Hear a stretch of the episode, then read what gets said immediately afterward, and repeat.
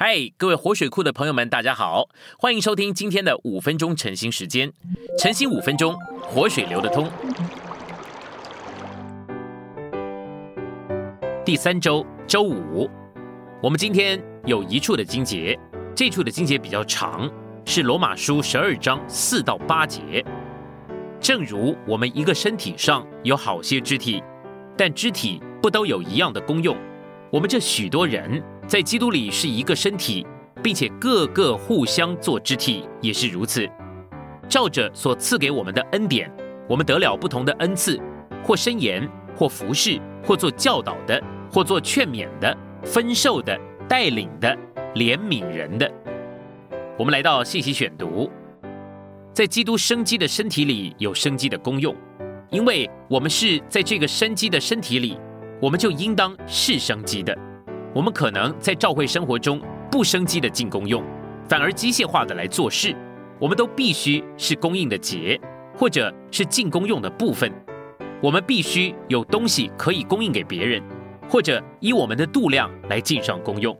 我们必须生机的进功用，为着建造生机的身体。当全身在进功用的时候，身体便叫自己长大，结果在爱里把自己建造起来。恩典。就是神在基督里做我们的享受，这个恩典，这个神圣的元素，就是神圣的生命进入我们这人的里面，带来某些的属灵技能或才干，就是恩赐。在罗马书十二章六节所赐给我们的恩典，是指我们所享受并且吸收的恩典。罗马书十二章的恩赐，就好像我们人身体上面肢体的才能，这个才能的度量在于身体里面的生命有多少。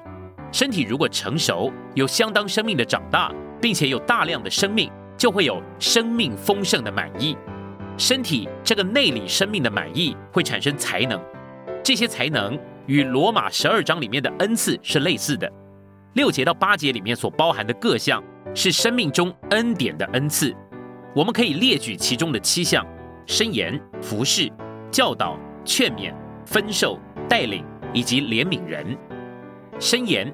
教导和劝勉都是说话的恩赐，在特别聚会或者训练之中，一位弟兄可能在神直接的启示下申言，有些弟兄得着那个申言中所给的启示，就会带回他们的所在地，并且照着这个来教导别人，那是教导。然后呢，基于在神启示之下的直接说话，以及照着这个启示而有的教导，有些人呢，也许劝勉人，那是劝勉。这三种说话是为着身体的建造，将生命的供应供应给众圣徒，使他们可以借着神的话一起长大。单纯分授的能力也是生命中恩典的恩赐，这指分授以供应并顾到教会中缺乏的人。我们需要那些能够分授财物以帮助缺乏者，加速主的工作，并且顾到教会实际需要的人。所以呢，我们需要许多的圣徒有这样生命的度量。使他们有分受的恩赐，并且能够单纯的分受。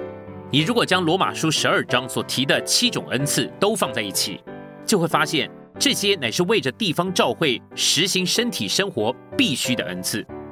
在地方教会里面，我们首先呢需要在神的直接启示下为他说话，而基于这个启示的说话，我们也许有教导；基于申言和教导，我们也许有劝勉。